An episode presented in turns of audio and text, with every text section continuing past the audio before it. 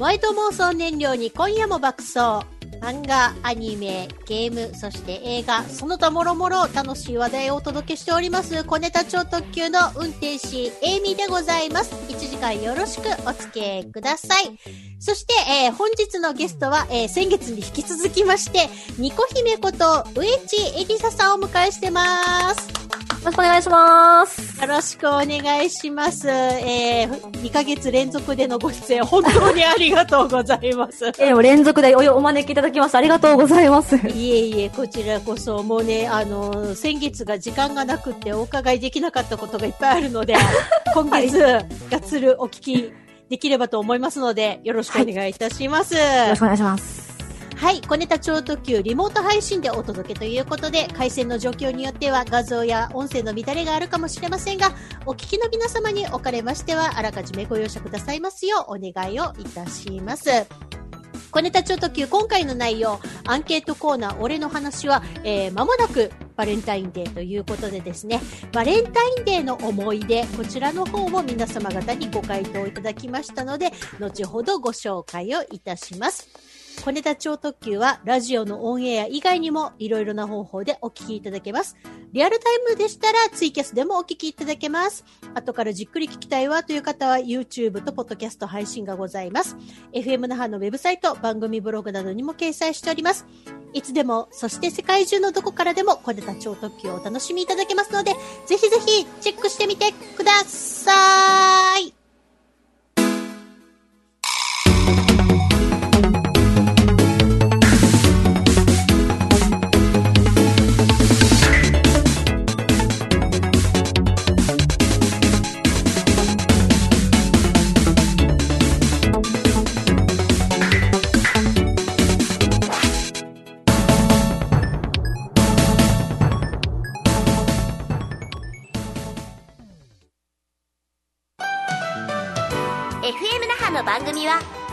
チャンネルで動画も配信中。パソコンからスマホからいつでもどこでも FM 那覇でチャンネル登録してね。あなたの夢を叶えるラジオ FM 那覇。ザーランザーラン。今日から実践。小ネタ超特急。FM 那覇。78.0メガヘルツ夢を叶えるラジオ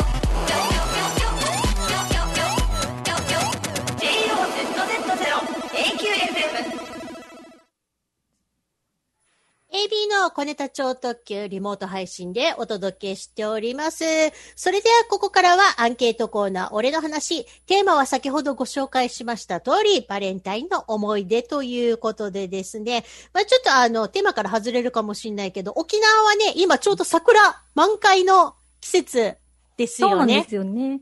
もそううなんです。結構、この辺もすごい桜が咲いてて。うー。うんん。なんかあのー沖縄の、えー、寒肥桜、悲観桜だっけ？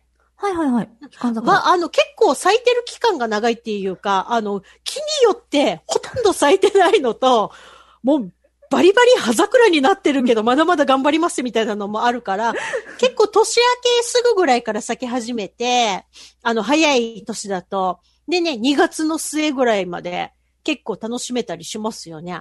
そうですよね。結構長いですよね。あちらに比べると。そうそう。内地だと、例えばほら、ソメイヨシノうんだけっていうわけじゃなくって、まあいろんな種類の桜があるだろうから、開花時期がちょっとずつ違うんだろうけど、沖縄ってほぼ一種類の桜しかないのに、開花の期間がめちゃめちゃ長いのが すごいなと思って。まあ、でもなかなかね、ほら、あのーその3密を避けるっていう意味で、今年はそういうね、あの、普通だったら桜の時期にやってるイベントごととかお祭りとかが、ことごとく全部なくなっちゃってるのでね。そうなんですよね。いつもだと結構この時期って、その、まあ、八重岳だったり、あと泣き神城市とか、うんとかね、いろいろななんか南部も北部も桜に合わせたイベントやってて、結構知り合いのアーティストさんが出たりとかしてるんですけど、今年はやっぱりね、そういうのがなかなかないのがね、ちょっとね、悲しい。まあでも桜は綺麗に咲いてるから、そまあなんか行けるタイミングでね、あの桜が植わってる公園におのおのが自発的に行ってる感じもあるかなと思いきや、週末めちゃくちゃ八重岳に向かう道が大渋滞してるとかっていうね、あれみんなもうちょっと頑張って3密避けようぜって思うんだけど、そうなんだ。結構、結構皆さん言ってるんですね。ね、まあ車から出ないからありかなみたいな感じの気持ちもあるかもしんないけど、まあまあ確かに。はいはいはい。ね、まあまあでもね、なんか、なかなか週末のそのね、沖縄本島北部の道路状況が、さあの、桜がね、満開の時期になっちゃって、ちょっとあの、渋滞がね、あの、丸一日ずっと延々土日混んでたりとかっていうのもあるので、もうちょっと、もうちょっと皆さん、頑張ろう。もう、あの、もう、ね、少しずつこの感染者とかのね、数が減ってきてるので、ちょっとここ桜の魅力に抗いがたい部分はね、おのおのあると思うんですけど、頑張ってここは皆さん、あのー桜の写真ね、もうすでに行かれてる方がインターネットに死ぬほど上げてくださってるので、それをご覧いただいて、あとなおかつね、ご自宅に一番近い、あの、公園とかでね、うんあの、うんうんちょっと散歩がてら行って、ちょっと楽しむっていう感じで、今年の桜はね、えーちょっと我慢していただければなと思っております。はい。はい。ということで、アンケート行きましょう。バレンタインの思い出です。早速ですが、えーこちら、エリンギさんからいただいてます。ありがとうござい。ます。中学の頃、机の中にチョコが入ってて、やったーと思ってカードを見たら、隣の席の友達宛てのチョコでした。間違って入ってたんだね。ああ、それはなんかこう、開けてし、開けた瞬間の閉まった感もあるし、ねあ、俺じゃいないってのもあるし、なんか俺じゃないっすね。間違えてて、僕の机に入れたんだと思う。あ、男の子なんだね、受け取った子もね。うんうんうん。えーか、かわいそうなんで、本来の宛先である友達に渡したら、エリンギが丸々にチョコを渡してるって冷やかされてしまい、なんか冷やかしたクラスメートにも腹が立ったけど、その僕経由のチョコがきっかけで、友達とチョコの送り主が付き合うことになったので、結果的にはいい思い出です。そうです、ね。間違いとはいえ、机の中にチョコが入ってた喜びを体験できたのは、あれが最初で最後でした。貴重な体験だったのかもということで。ねちょっとカカード見てね、何々くんへのところでね、マジかってなったはずよね。俺じゃないってなりますよね、多分ね。ねなんだとみたいな。しまった。しかも結構ね、人の告白に近いカードを見るって、ちょっとまたなんか、あ、ね読んじゃったっていうのもあるので。そうそうそう、なんか、なんだっけ、俺のせいじゃないにもかかわらず、罪悪感を感じるっていうね。なんか、もらい事故みたいな感じになる。なりますよね、なります、なります。でもまあね、あの、それでね、きっかけで付き合ったってことは、まあ、ある意味キューピッドになったということなので。ねえ。まあね、エリンギさんのおかげで、どうにそうかそうそうね、お二人が、あの、うんお付き合いができたっていうのでね。でもね、なんかね、ちゃんと、あの、本来の友達にね、あの、すぐに渡して差し上げたっていうところが偉いなって思うよ。なんか、ついつい卑屈になっちゃってね。そうですね。もうなんかチョコ、なんかチョコなんか入ってたことを全部、あの、なかったことにしちゃうっていうね、悪魔の囁きが聞こえてきたかもしんないけど、そこを乗り越えてね、お友達にあげたっていうのは、偉いぞ、エリンギさん。そういうことで。続きましていきましょう。こちら、ラジオネーム、ニドランさんです。ありがとうございます。正直言うと、毎年、職場に義理チョコを配るのがめんどくさいです。しかも、おつぼねさんが仕切ってて、500円を徴収されます。ああ、ありがちね。おーね企業さんはありがちね。そしてなぜか私が社員に配る係で、おつぼねさんが社長とか上司に直接渡しています。なんで別の部署の知らない人にまでチョコをあげないといけないのか。しかも、配るのが本当にめんどくさいです。お金もまあまあかかってるからしんどいです。おつぼね以外みんなうんざりしています。おつぼねさんに意見すると、後々大変なことになるので、みんな言えてません。早くこういうチョコをあげる風習なくなってほしいです。ちなみに、男性社員からのホワイトデーのお返しは一切ないです。え？ひどくえ、それないんですか？ないねえ。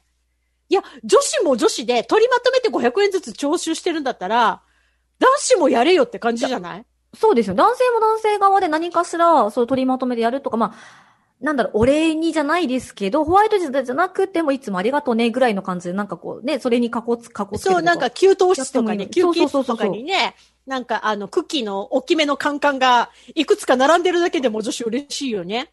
ねって思いますけどね。ねえ。いや、ホワイトデーないのは、あんまりじゃない？ねいいや、ですよねなんか私、ここあの、めちゃめちゃ、めちゃめちゃこれでさ、あの、ね、あの、企業にお勤めの男性とか反感買うかもしれないけど、え、これなんか、え、えギブ、ギブだけでテイクなしかよっていう。いやー、ほん、いや、うん。だって、えしかもだって徴収されてるわけじゃないですか？ちょ女子のやつ、も。女子はねあ、の、ね、自主的に何かじゃなくて、徴収された上で多分男性社員全員に何か配るものをこう購入して配ってるわけですよね。そうそうそうそ男性、ね、男性がうんやっても、あの、やってもいいと思いますよ。う。ねえ。っていうか、ね、やろうぜ。でまあ、そもそも、そもそもその、みん、なんか、徴収してまでチョコレートってギリチョコってあげないといけないのかって感はありますよね。そう。だからさ、あの、そこが不思議で、なんだっけ、人間関係を円滑にするためだったら、こう、なんて言えばいいの？双方向が必要じゃん。一方通行じゃん、今。はいチョコはいは。はい上げてるけど、ホワイトでは、なんか、お返しに期待してるとかじゃなくて、なんか円滑な人間関係って、双方向じゃねえのっていう。なんで、なんでもらう側に徹してるんだよっていうところがちょっと不思議なんだけど、なんかね、誰か一人取りまとめてやるか。でもそもそもさ、会社でギリチョコっていうのは、いらなくないっていう運動が一部は進んできてるみたいなんだけど、まだまだみたいだね、やっぱり。あー、やっぱね、こう、うん。まあなんかほら、例えばその、このニドランさんの場合は、あの、お金ね、500円ずつ徴収とかをこの、まあいわゆる職場のおつぼね様的な存在の方がされてるっていうことなんで、その方に意見ができない、意見しづらい状況であるっていうのもあると思うんだけど、割となんか最近そのギリチョコを、あの、完全に、あの、会社の中でそういう、あの、物のやり取り廃止しましょうっていうのがね、出てきてはいるみたい。で、ほら、昔だったらさ、お中元とお歳暮もなんか上司にあげなきゃいけないとか、なるほど。あったじゃん。個人で、はいはいはい。個人のやりとりで、あれ、も、もうなしにしようぜっていう、うん、あのお互いに得しないシステム。そうですね。うん。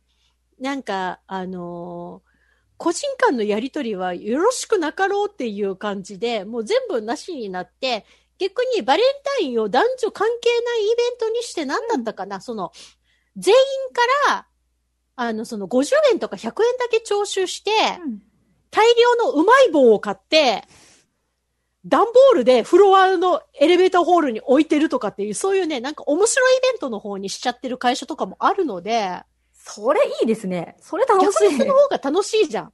ょっと楽しい。それ、なんか、ドンってこう、うまい棒置かれてるんですね。そうそう。で、いろんな味なんかねとかがあっ、たら味とか選び放題らしいよ。いっぱい入ってて。全然そっちの方が楽しいですね。ね正直。楽しいし、そのね、うんまあ、単価が安いうまい棒とかだとさ、あの、うんうんうん負担がそんなにかかんないので、で確、かに確かに。ね、いらない人は食べなきゃいいだけの話であの、なんだっけ、自発的に食べたいものを拾っていくシステムだから、食べない人は拾わないし、いや、僕いいですっていう、なんか変なギクシャクする感じの空気も生み出さないっていう、そういうアイデアもあるので、なんか、なんて言えばいいのかな？特にまあ、あの、ちょっと良くない意味で、あの、今ね、あの、日本のその、なんて言えばいいのかな、はい。悪しき、あ。の、ジェンダーロールについてね、ええなかなかの問題がこう国際的に広まってるじゃん、ええ、昨今ね。え、昨今ね、ほんとね。昨今ね、もうなんかね、どうなるんだろうこれっていう感じなんですけれども、本当どうにかしてくれよと。本当、本当ですよ。なんか火に油しか注いでる状況じゃないぞ、今みたいな感じになってますけど。ねえ、もうなんかね、本当に、本当に本当にもう、うん私たちで断ち切らないといけないけど、断ち切らせてももらえないのがこの問題っていうのでね、多分ね、私もそうなんだけど、姫もね、そこについては語りたい部分がいっぱいあると思うんですけれども え、え、ええあの、まあ、このバレンタインデーもね、ジェンダーロールとして、あの、その、あげなきゃいけないっていう、あの、なんて言えばいいの？その、自発的にね、自分が好きな人とかお世話になってる人に差し上げるっていうのと、強制的にお金を一律で徴収されて、しかもね、なんか、特に個人的にありがとうも言われない感じで、なんかこう配布して回るみたいなのとかって、どうなんだろう？必。要？って思います。本当にどうなんだろうと思いますし。実際その、結構人数差もあって、私もあの、同年代のね、友人とかからやっぱ聞くのが、結構その会社の中で男女差の比率が、女性の方が少ない。で、男性の方が多い。だから10対3ぐらいの割合だと、うんうん正直女性側の方でのその金銭的負担がやっぱ来るんですよね。うん結局、一日で集めるのも500円とかじゃ済まないみたいで、結局徴収されて、それでまあチョコを配る。だそれなりにやっぱりお金がかかってしまうっていうのがやっぱ、で、それをなんか、ね、毎年のごとく、しかも知らない相手に、お相手が好きかどうかもわからないチョコレートを送るって、別にチョコじゃなくてもそもそもいいし、そうそう。だからさっきのうまい棒でもいいじゃんいや、って本当うまい棒でもいいし、そうなんですよ。感謝のお話であれば別のね、買い物でもできますしね。そう。なので、でねなんか本、ね、あの、これね、個人が別に自発的に上げなきゃいけないじゃなくて、強制して徴収されるパターンのなんかそういうのって、本当にこの先必要ですかっていうのは、ちょっとね、続け、まあ続ける選択肢をと取ろうと、やめましょうっていうことになろうと、どっちでもいいんだけど、一回全員で意見を共有し合うっていうのは、私まさに今のタイミングだと思うので、本当ですね、本当今だから、今だから、そうそうそう話が持ってけると思います。そうそう逆に、今持ってけなかったら、もういつ持ってくんだよっていうことになっちゃうんだよね。そうそうそう。そうそう。だから、まあまあ、あの、なんだっけ。当たり前のようにね、あの、チョコをいただけてるっていうのはあるんだろうけど、待てよ、そのチョコね、あの、会社の経費じゃねえぞ、みたいな。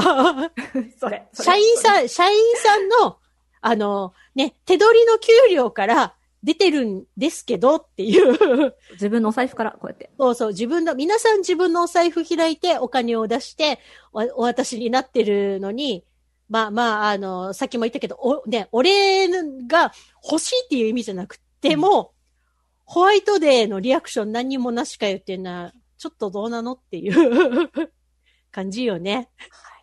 残念よね。なんか、あの、別にさ、それでどうこうっていう話じゃないんだけど、ああ、そういう人なんだっていうふうに思う、思うよね、女子はね。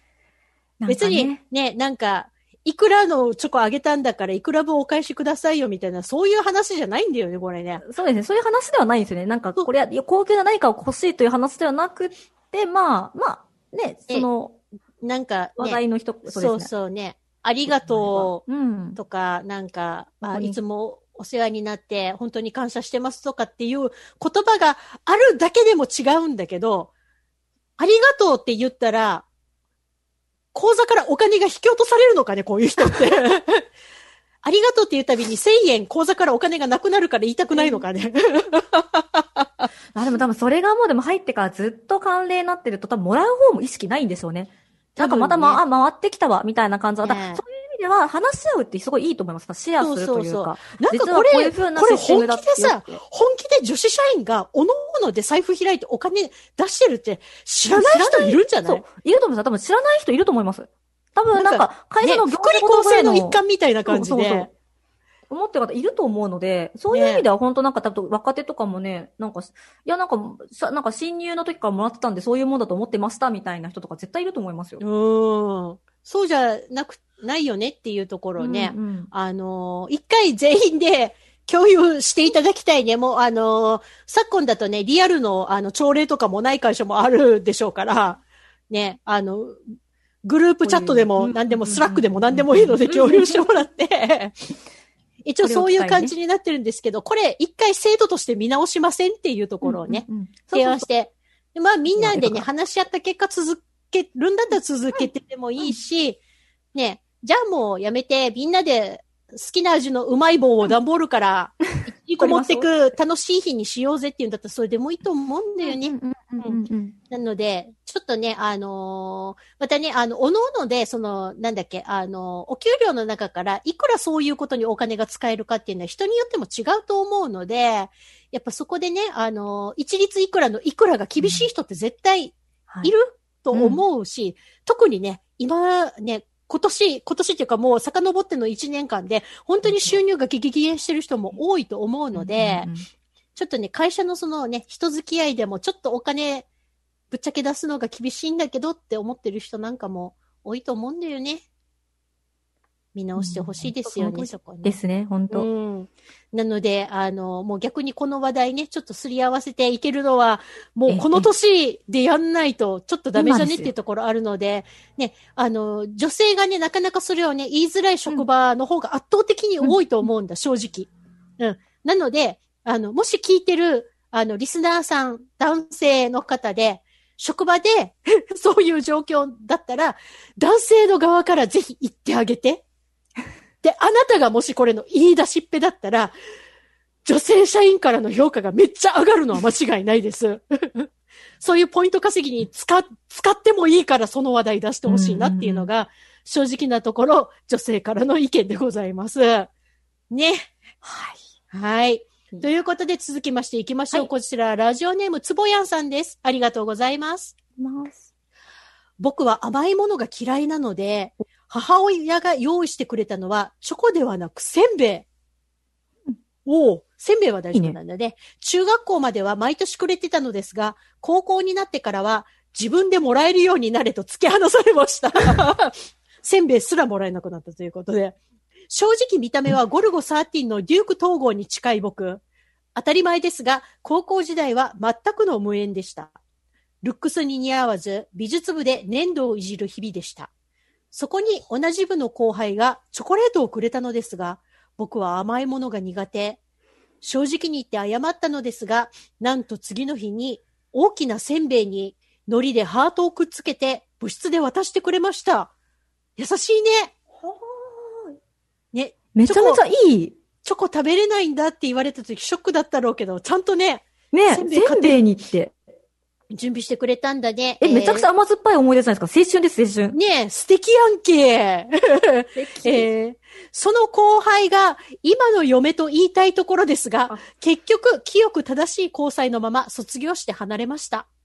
ちょっと書きながら思い出して切なくなってきたです。そうだよね。切なくなる思い出だね。それから大学を卒業して、今は結婚してるのですが、バレンタインは特に何もしてないです。しようさ。誕生日とクリスマスと結婚記念日はお祝いしてます。それぐらいでいいのかも、ということですけれども。いや、このさ、ちゃんとチョコのか、チョコがダメだったら、おせんべいでハートをね、海苔でくっつけて持ってきてくれたこの人、すごいね。偉いね。心が折れなかったんだね。うん。私だったら折れてたかも。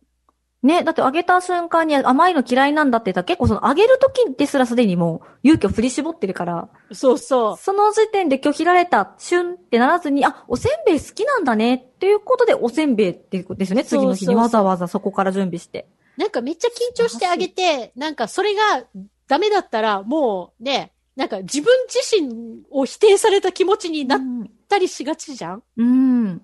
それなのに、ちゃんと、そのなんだっけ、あの、せんべいなら食べれるっていう情報をちゃんと拾って、自分のアクションにできたっていうのすごいなと思います。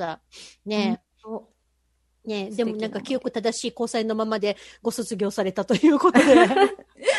ねえ、もうね、あの、このおせんべいをちゃんと差し上げた方のね、あの、女性とは、今どうしてらっしゃるのかなっていうのがちょっと気になるね。そうです思い出して切なくなっちゃったって書かれてますからね、つぼやんさん。続きましていきましょう。こちら、えー、ラジオネーム、嵐カムバックさんです。ありがとうございます。そうやね、そうやね、みんなそう思ってるね。うんうんうんはい。えー、バレンタインの甘酸っぱい思い出とか、全然ないんです。とりあえず、いろんなチョコレートが世の中に溢れてるから、自分が食べてみたいものを買って食べるのが楽しみということで、これはね、結構女性してるんじゃない？いや、してると思いますよ。自分チョコ。私も買っちゃうけど。そう、私も今年はもう自分チョコというか、ちょケーキアソートみたいなもののお取り寄せしました。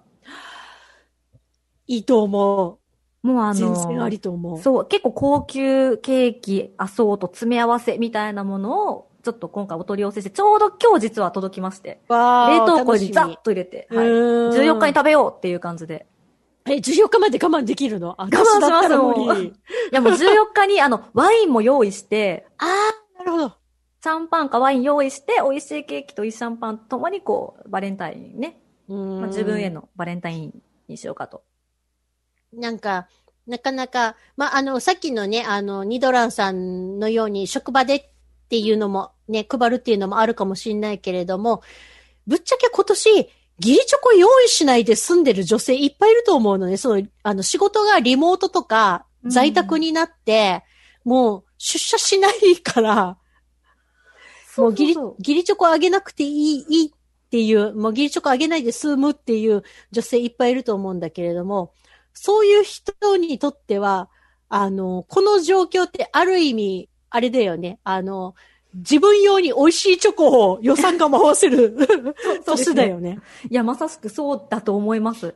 やっぱりなんだかんだでギリチョコもね、何百円のものを10個、20個買ってると、そこそこやっぱりしますしね。しちゃうし、や、なんかこう2月だと、なんかバレンタインやんなくていいはずなんだけど、何かしら多分、ね、エイミさんも多分こう、あの、用意されてると思うので、いつうも。ん。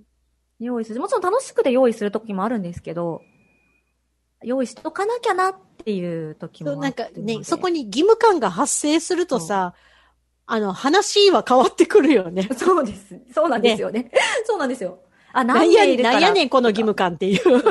あ、しまった5個しか今日持ってないけど6名いるぞどうしようとか。そうそうそのう。とかね。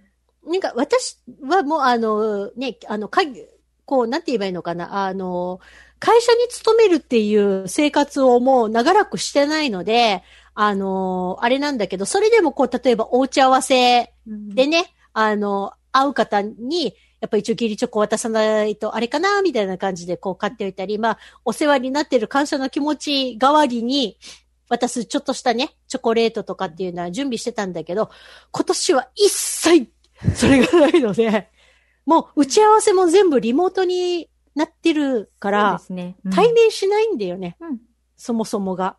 なので、そういうのがない分だけ、自分用の義理チョコを複数個買ったりなどしました。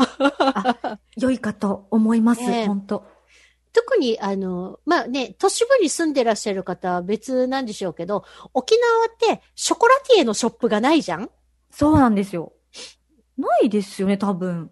ね、なんかあの、うんまあ、あの、ね、ケーキ屋さんがね、この時期だけチョコレートを出してくれたり、あと、なんだっけ、まあ、ショコラティエっていうか、まあ、チョコレートをメインに出してくださってるのって、沖縄だとファッションキャンディーさんぐらいなのかな？あの、常に、あの、ショップに、こう、チョコレートが、ガナッシュとかが出てるのは、、それぐらいしか私はごめんなさい、わからないんだけれども、はいぶっちゃけ、あの、沖縄で、ピエール・エルメ食べれるチャンスないじゃん。ショップないから。はいはいはいはい、ショップがね、はい。そもそも。ショップなはいいから。で、なんか他にもね、有名な、あの、ショコラティエの人とか、うん有名なね、ショップのチョコレートとかも、沖縄だとまずショップがないから、買えないんだけど、この時期ってデパートとかなんて言えばいいのか、そういうところの催事コーナーに、うんうんうんうん。この時期入だけこってくるから、もう、今買っとかなきゃみたいな。う、なります。もうこ、今、ここぞとばかりにちょっと買いに行くっていう。で、なんか、でもね、それでね、ちょっとちょびちょび食べながら、やっぱうめえなって思いながらね。そうなんですよね。ちょびちょび食べながら。そうそう私はチョコレートにお酒をこう用意する派なので。あー私はコーヒーなのね。あ、でも、そう、まあ、私完全に100%飲み物の思考は、うんあの、コーヒーに全振りしてるので、はい。お酒いただけないっていう、ええまあ、ええ体質があるからなんだはいけれども、でもそうなると、いや、このコーヒーとこのチョコ最高に合うなとかっていう、やっぱりね、その、なんて言えばいいの？まあ、ワインってよく言うマリアージュみたいなね、その楽しみ方ができるので、今度おすすめ聞きたいですね。このチョコにこのコーヒーっておすすめがあったらぜひ。ああ、ちょっとじゃあ、あの、今年買った分で、これはっていうものがあったら、なんて言えばいいの？えっ、と、カップリングじゃねえや。マリ、マリアージュだ、カップリングじゃないね。マリアージュのね、あの、あれを、ちゃんと出します。あの、カップリングってなると、どっちの、チョコレートとコーヒーのどっち先書くかでね、大きな揉め事になるので。大きな揉め事になりますね。どっちが左かどっちが右かでちょっと、ねとね、揉め事になる。右左だけで戦争が起こるので。そう、戦争したやつなので、ちょっとちょっと。ねえ。なので、あの、ちょっとそこら辺もね、熟考しつつ、リスト作っておきますので。まあ、楽しみにしといてください。なんやねん、チョコのカップリング。はい。ということで、続きましていきましょう。こちら、チュラザンさんです。ありがとうございます。えー中学の時に仲の良かった友達とお互い手作りでチョコを作ってプレゼントし合っていました。友チョコってやつかな？ですね。でも、高校生になってから、友達に彼氏ができた時に疎遠になってしまいました。まあ、そんなもんだよなって寂しくなりました。でも、成人式の時に久しぶりにその友達と会って、中学の時に私からもらったチョコ、とっても美味しかったって話してくれて、覚えててくれたのがすごく嬉しかったです。うん今はもうお互い家族もいるけど、連絡取り合ってまた仲良くしています。ちなみに私が男の子に初めてバレンタインチョコをあげたのは、大学に入って付き合った彼氏で、今の旦那です。モテなさすぎて笑いますということで。すごいね。逆にチュラザーさん、小中高で男子にあげなかったんだね。ってことですね。まあ、友チョコとかだったそう、友チョコはあげてたけど、うんうんうんうんでも、初めて自分からその好きな人へのチョコが、結局そのままお付き合いできて、うん今ご結婚されてるっていうの、すごいね。ねえ。ファーストチョコが、そのまんま、そうですよね。ファース結トチョコ婚につながったってなかなかないよね、この話うんね。うんうんうん。うんでもなんか素敵な。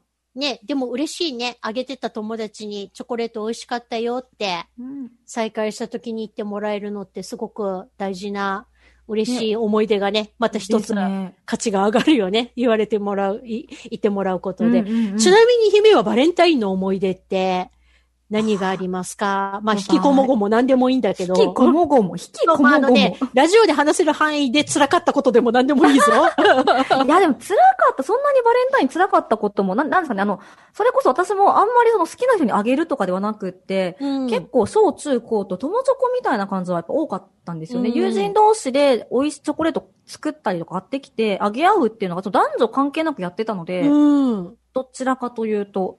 だからこれってないんですけど、あ、引きこも、あの、あの、そうですね。一回バレンタインにチョコレートあげるんじゃなくて、もらったことはあります。おー。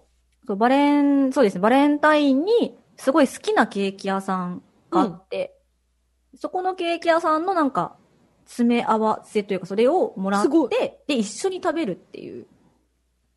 え、くださった方と一緒に食べたの？そうそうそうそうそう。まあ、その時にちょっとお付き合いした方と。おー。あ、でも嬉しいね。そうで、うん私はまた別のもの。で、ホワイトデーではなくって、結局バレンタインにそっちは、が、そのスイ、私がスイーツが好きなので。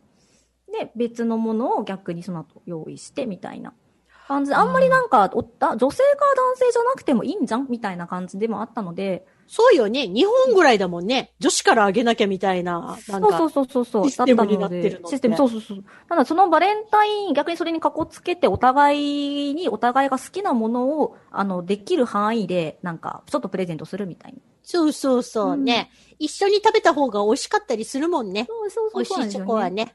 うん。あっていう、げた方がねいつまでもあのチョコね、美味しかったのかどうなのかもよくわかんないみたいなのよりかは、一緒に食べようって言って食べて、味の感想が言えるのって、そうですね。いろんなね、ケーキ食べ。そうそう。でもそれがそうですね。あの、すごいまともな話ですけど、あの、まとも、あの、オタク寄りの話になると、まあ、あの、推しチョ、推しへのチョコとかをね、あと用意するとかですよね。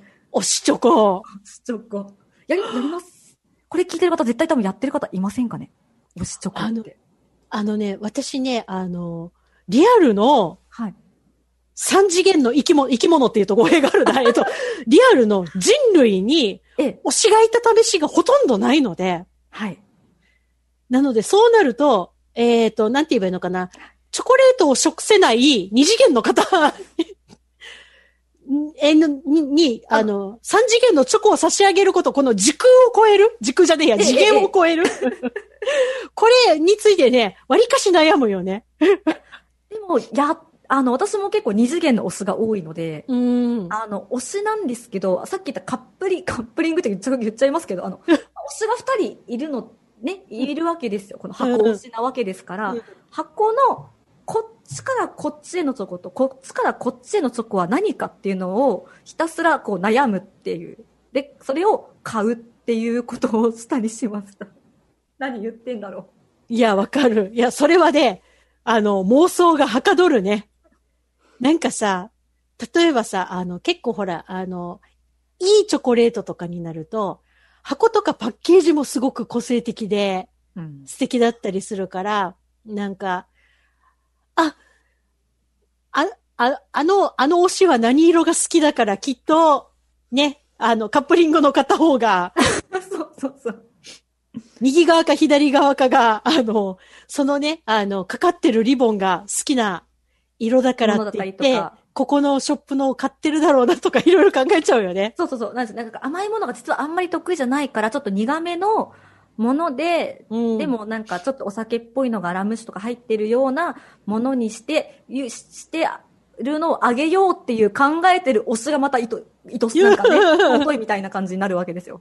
ね、なんか、こっそり買いに行ってね、なんか、あのーこう、カードとかどうなさいますかってショップの方に聞かれて、なんか、あわあわしてたりとかね。そうそうそうそう。そういう推しを考えてるだけがまた楽しい。幸せなんだよね、その時間帯ね。あ、でもなんかわかる。あの、このキャラだったら何選ぶかなとか、うんまあ、設定に全くそのなんだっけ、食の思考についてね、説明がないキャラクターの場合ってもう完全にこっちの妄想で保管するじゃんはい。例例えばほら、あの、交換します。作中でお酒が好きとか、甘いの苦手とか、辛党とかっていう情報があったら、ね、あの、そこを頼りにどうにかできるけど、そういうのが設定にない場合は、もう完全にこっちがね、あの、100%の情熱を傾けて妄想していかないといけないから、あ、でも、そうだね、カップリングでお互いに何送り合ってるのかなとかって。で、あの、多分、この推しはホワイトデーの時に、花屋で花買うんだろうなとか考えちゃうよね。そうそう。なんかお返しとかなんか、そうですね。どっちかの推しはバレンタインってことを忘れていて、もらってしまった、用意してないみたいなお互いなんかね、とか、いろいろとね、うん。こう、考えちゃいますね。ね楽しい。尊い。え。楽しいし、尊い時間だよ、それは。本当に。ホワイ、ぜ、何考えてるか分かんないキャラクターとかだって、なんかホワイトデーにこいつ奈良漬け送るんじゃないかなとか、なんか、そういうこと考えちゃうよね。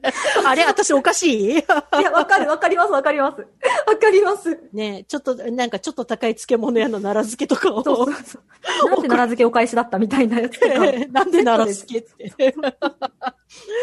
ああ、でも確かにかも。で、私は、あの、全然、あの、お菓子っていうのをほとんど手作りしないんだけど、姫はお菓子とか手作りすする？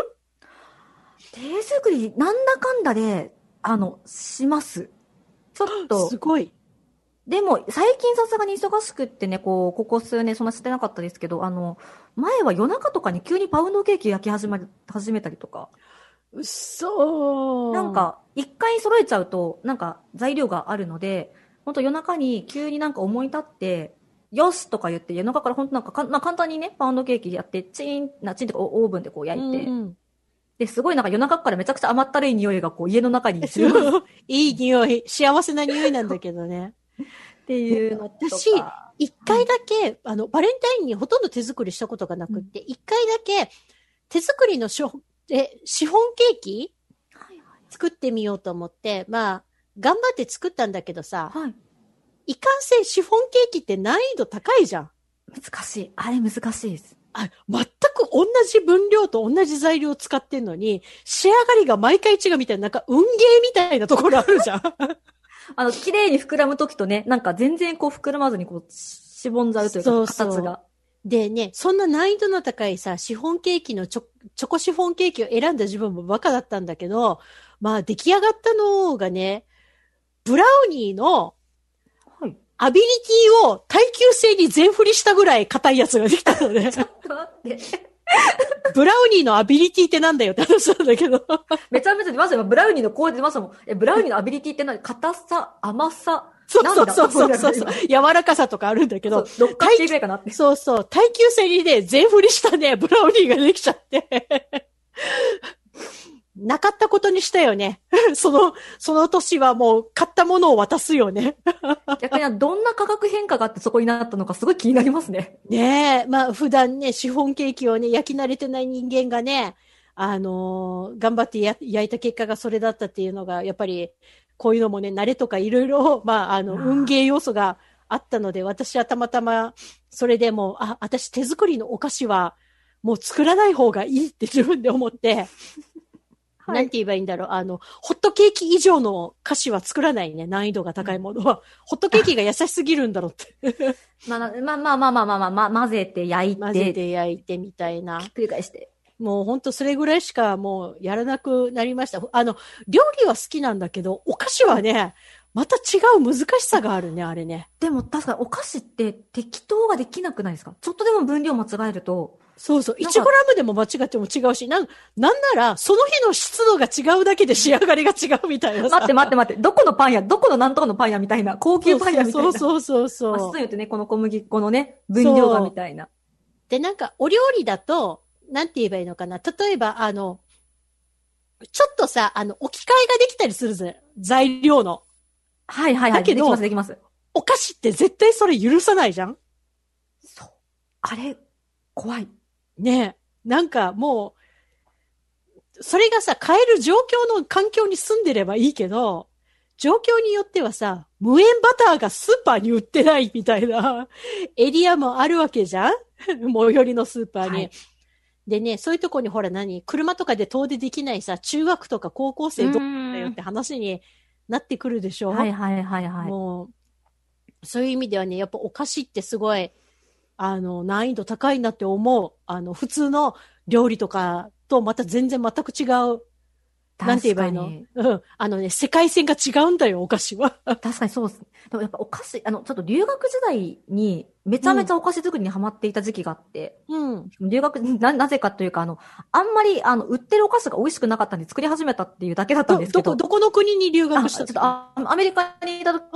時に、あっちのシアトルにちょっといた時に、その、そうなんですよ、うんちょっと、あっちのカレッジに通っている時に、あまりなんかお菓子が大味すぎて、で、なんか、家に、家にというか、その、ステイ先にあったんですよね。いろいろ材料、材料というか、うんうん作るためのものがあったんで、あ、これは作れるなと思って、作り始めたらやっぱね、なんかこう、作ってるうちにめちゃくちゃ上手になっていって、最終的にザッハトルテとか作ってて、すっげえ本当に。そういうなんかジャムとかチョコレートとか、そう原材料はたくさん売ってるんですよ。そういう、うんあ、のー、ターゲット、なんですか、あの、あちらのね、あの、ウォーウォルマートとか、いろんなところうんにそう売ってるので、そういうのはもう買って、最終的になんか作ってて、まあ、こう、綺麗ななんか、丸い、綺麗な円形とかをこうなんか、コーティングがこうしてとかやり始そうめて。そうそうそう。もうザハトルテとかね、お金払って買うもんだと思ってるから自宅で作れるってすごい。いや、あの、お金払っていいと思います、あれ。半年ぐらいハマって、なんか急に熱が冷めてやめますってやめ、やめたんですけど。やっぱりねあれなんかやっぱ、熱量と、ね、回数かなみたいな。ああ、確かにね。いきなり上達はしないしね。ねああ、すごいな、ザハトルテ作れたなんか今思い出しました、急に。では、えーアンケートの方、続き行きましょう。ラルタンさんです。ありがとうございます。子供の頃からお母さんの影響でお菓子作りが好きでよく作っていました。今でもいろいろ趣味で作ってます。小学校4年生の時にバレンタインのハート型のチョコを初めて作ろうとした時、細かくした板チョコを湯煎ではなく、そのままお鍋に入れてしまい、焦がしてしまいました。お母さんに怒られました。いつも作り方を自分で調べていたのですが、チョコレートは普通に鍋で溶かせばいいやと思って何も調べていませんでした。お菓子作るときはお母さんは何も手伝わず、全部私にさせていました。お鍋焦がした以外は何も言わず、ただ見ていました。できたお菓子は全部美味しいと言ってくれて食べてました。でも、中学、高校、私が大人になるにつれて味に厳しくなってきました。ハードルがその都度ね、ちょっとずつ上げられてたんだね。そんなお母さんのおかげで今では一般的なお菓子は大体作れます。すげえ。すごい。でもお母さんが作るお菓子の方がやっぱり美味しいので、お母さんが生きてるうちに秘訣を教えてもらおうと思います。ちなみに私が一番得意なのはケーキです。スポンジをしっとりふんわり焼くのが得意です。お母さんが得意なのはカスタードを入れたシュークリームです。お母さんが作るシュークリームはマジでお店で買うのよりすげえです。シュークリーム難しいって聞くけどね。いや、ね、いや、シュークリーム家で作ろうと思ったことないですね。いや、私もないよ、もちろん。いや、だってシュークリーム難しそうですよね。あの、だってあの生地がもまず難しそう。そうそう。膨らむか膨らまないかみたいなのとか。まあね、あの、このララタンさんのスポンジ自体をね、あの、しっとりふんわり美味しく焼けるっていうのが、それ自体で私はす、もう、粉、粉もんは難しい、やっぱり。それがいつも作れるってことはすごいスキルですよね、本当に。ねえ。またね、あの、お母さんがね、もともと得意で作ってらっしゃる。る方だからっていうのでね、その、なんて言えばいいのか。まあ、的確なね、アドバイスとかはね、その都度いただけてたんだろうけど。いや、羨ましいな。続きまして、太郎ちゃんです。ありがとうございます。バレンタインとは、チョコを食べる日ですよね。正直、そんなに思い出がないです。もう私の中で2月14日は、ふんどしの日、煮干しの日です。ふんどしの日なのか。え、ふんどしの日なんですか？ねえ。いや、これちょっと後で調べるわ。調べます。ねえ。でもそうなるとね、あの、逆に2月14日に邪念がこう発生するんだけれどもね、私の中にね。とはいえ、やっぱりチョコは食べたいので、自分用で超美味しそうなやつを選んで、毎年、自分お疲れ様というご褒美の意味を込めて食べてます。やっぱりバレンタインコーナー見るの楽しいですよね。ということで。まあね、自分用のチョコレートやっぱりね、買ってる人がうんそれね、やっぱね、チョコ好きだったらさ、チョコレートのそうバレンタインの特設コーナー行って、自分用に何も買わずにコーナーからされるっていう、なんていうの、忍耐力がそう、その自制心はないですね。ないよ。私にはないよ。むしろなんか私が食べたいものを探しに行くぐらいの気持ちで行くので、はいはいはい。うん。なので、もうね、これは皆さんね、女性の皆さんはね、誰しも、あの思ってらっしゃる感情かと思います。続きまして、富士山は日本一さんです。ありがとうございます。バレンタインはお父さんに、いつもお仕事お疲れ様の意味を込めて、毎年ウイスキーボンボンをあげています。去年までは直接渡していましたけど、今年は郵送で送ることにします。お母さんが言うには、毎年私があげたチョコを毎日一粒ずつ大切に食べてるそうです。本当は会って渡したいんですけどね。来年こそは直接渡してあげたいですということで。まあこれね、あの、元旦とか年末のお正月にね、実家に帰れなかった方がね。大部分であろうっんていうのと同じように、ね、このためにちょっとね、お家に、実家に立ち寄ってっていうのがなかなか難しい状況だと思います。続きまして、こちら最後のご投稿です。チュチュアンナさんです。ありがとうございます。彼氏の方がお菓子作りが超得意です。珍しいかもですが、私がチョコをもらってます。最初にガトーショコラをもらって、超美味しかったので、私が褒めまくったせいか、それからどんどん進化して、去年はチョコで作ったリボンと花が乗っているチョコのケーキをもらいました。デコレーションしたんだ、自分で。お花とリボン、チョコレートで作ったやつ。え、すごい。えパ、パティシエ？違う？え、の本当パティシですよね。もちろん、ホワイトデーももらってます。もらってるんかい。彼氏から二度もらってるのね。マジで彼氏最高です。でも太ります。ということで。なるほど。そりゃもうすね、チョコレートでリボンと花作れるような彼氏さん持っちゃったらさ、太るよね。でも。きっとさ、美味しそうに食べてくれる彼女を見るのが好きなんだよ。ね、あげるだけじゃなくって、そういう人って、うん。美味しい美味しいって言ってね、食べてくれるのがきっとね、すごく嬉しいんだと思います。さてさて、小ネタ超特急アンケートテーマ、来月なんですけれども、テーマは一応3月ということで、あなたが卒業したいもの。まあ、卒業式シーズンということで、学校以外にもさ、例えばさ、ついつい、あの、晩ご飯食べたらそのまま、あの、ろくに歯も磨かずに寝落ちしちゃうとかっていうね、生活から卒業したいとかさ、もういろいろね、自分の中でね、そろそろこの、これはやめないとな生活習慣って思ってらっしゃるものもあると思います。そういうものを含めまして、あなたが卒業したいもの、こちらの方は番組ブログの方にアンケート募集の枠をアップしますので、ぜひぜひ皆様ご投稿ください。ということで以上、小ネタ超特急、俺の話のコーナーでした。ぽややん。今なら分割手数料が小ネタ超特急78.0 FM Naha.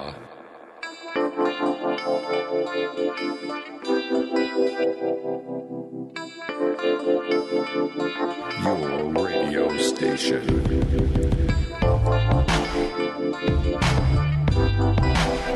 Okinawa.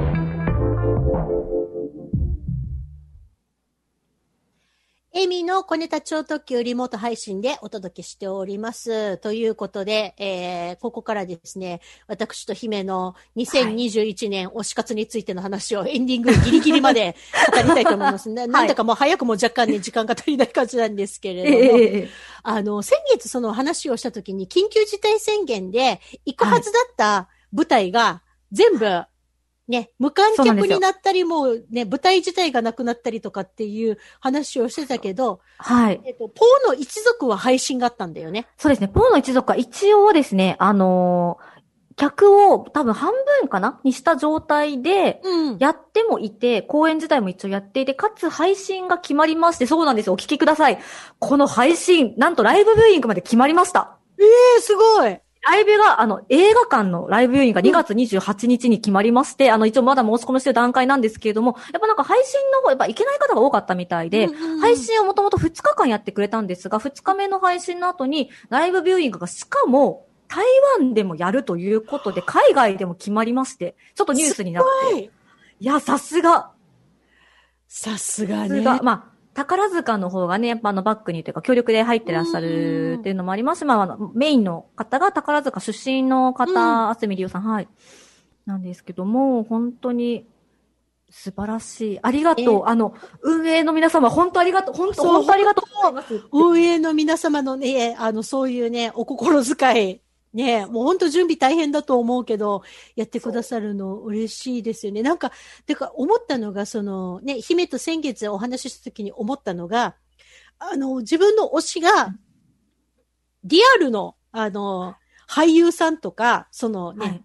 あの、三次元の人類であると、ええ、ええ。やっぱこのコロナの影響で自分の感情が乱高下することが多いなと思って、例えばね、せっかくもうなんか1年ぐらい前から決まってた舞台が、いきなりね、あの、初日直前に飛んだりとか、ね。そうそうそう。とかね、私はまだないですけど、やっぱ友人なんかは飛んで、飛行機で飛んで、見ようと思ってたら、やっぱりその、ちょっとでも体調不良の方がスタッフでいた場合、うん。もうあの舞台の方がやっぱり中止になるっていうことが今はもう当たり前になっているので、うんうん。そのメインの出演者じゃなくても、ちょっとでもスタッフでやっぱ体調が悪い人がいたら、その日の舞台はやっぱキャンセルってことで、飛んだけど、飛んで後にキャンセルになりました。本当開演2、3時間前にキャンセルだったとか。中止になったとかあるので、なんか、いろんな意味でドキドキですよね。残念なのもそうだけど、ねみんななんか無事かなとか、誰も、なんか、あの私、私、あの、なんだっけ、第一波のコロナの、ちょうど去年の、まあ、3月、4月とかの話、うんはい1年前だよね。うんの時に、やっぱり、宝塚が、えっ、と、なんだっけ、一応まだお客さんをある程度入れて、宝塚大劇場で公演をされてた時に、はい。すごい印象的なお話だったのが、宝塚の大劇場の、あの、お手洗いの動線って、本当に理想的に人が流れる動線になってて、うん。で、ほぼ観客が女性じゃない？あ、はいはい、はで、い。その女性で、あの、なんて言えばいいのかな、こう、渋滞っていうのを起こさないで済むように、はい、すごい綺麗に、その、お手洗いからお化粧の鏡、手洗い、あの、水道のあるね、手を洗う場所。所の動きがすごい計算されてるお手洗いなので、あのね、ほとんどね、あの、混まないんだって、そんなに。はい。人はいっぱいいてもちゃんと常に動いて、流動するところなのに、うんこのコロナの時に、それが、あの、なんて言えばいいの、過密状態になった時があったっていう話して、でもそれ何かっていうと、みんなね、普段から気を使ってらっしゃるんだけれども、もう絶対、この観客としての自分たちと、あと、ステージの上の、このスターの皆様に、絶対コロナを出すまいっていう気持ちで、いつもより丁寧に皆様ね、手を洗ってらっしゃったみたいなのね。これなるで、ほど。これで、普段ではほとんど混むことがありえない、大あの、宝塚大劇場のお手洗いが、あの、この、ね、お水回りのところだけが混雑してたっていうのは、あ、すごいなと思って、もう皆さんがその、すごい一生懸命、あの、この感染者を自分たちの中から出さないぞっていう強い気持ちが現れたなと思って、うーん、なんかそれ聞いて、あの、はいちょっと、ギュってなった心が。そうですね。まあ、ファンとしてのね、もう絶対出さないっていうこの気持ちですよね、本当に。もうこの舞台が少しでも長くやってほしいし、これで中止になってしまったら、ね、やっぱり気にする方もいれば、そのつ次がまたいろんな影響があるから。そうそう。ん自分で防げるところで、ね、自分ががっちり防ぐぞっていうね、強い気持ちを持ってらっしゃるなと思って。でも、あれじゃない、まだほら、あの、ちょっと状況がさ、わかんないけど、姫とかはこう、ね、今年またね、楽しみにした舞台とか、いろいろリアルのイベントいくつかあったと思うけれども、はいこれも今のところ全部状況がわかんない感じ？そうですね。やってるのもありますけど、でも、3月以降っていうのは、ちょっとまだ多分、宣言が開けるかどうかっていうのも今、あれですね、3月7日で他の他県も開けるかどうかとかもあるので、多分その辺でまたいろいろと状況変わってくるのかなっていうのが。ね、やっぱりなんでもかリアルの人が推しだと、なかなかそこ辛いね。そうですね。まあ、そう、そうですね。そうね。でも配信だったり円盤だったりね、してくれてるっていうのも本当ありがたいなと思うので、ね本当そこら辺のね、フォローアップがそのコロナの状況に合わせてね、運営さんがちゃんとしてくれてるのって本当に、本当にありがたいですよね。うーん。私はね、もう今年は、ややこしくて心が苦しくなるアニメがちょっと見れないので、もう、平和なものしか見たくないから、なるほど、なるほど。ゆるキャンの第2期だけを心の支えにしてます。なるほど、いいと思い、なるほど、はいそうですね。ちょっとあの、心がね、ちょっとね、穏やかになれる。穏やかになれる。るものでね、あの、このね、あの、緊急事態宣言第2波乗り越えていければと思います。ということで、早くもこた超特急、お別れの時間ですよ、ということで、次回はですね、3月10日の、えー水曜日夜7時からとなっています。小ネタ超特急のブログにですね、YouTube などデータ的次第アップしたいと思います。ということで、姫と2ヶ月連続でお付き合いいただきました。ありがとうございました。ありがとうございました。ということで次回は3月10日夜7時にお会いしましょう。お届けしたのはエイミーと猫姫の上地エリサでした。ありがとうございます。ありがとうございます。それでは皆さんさよう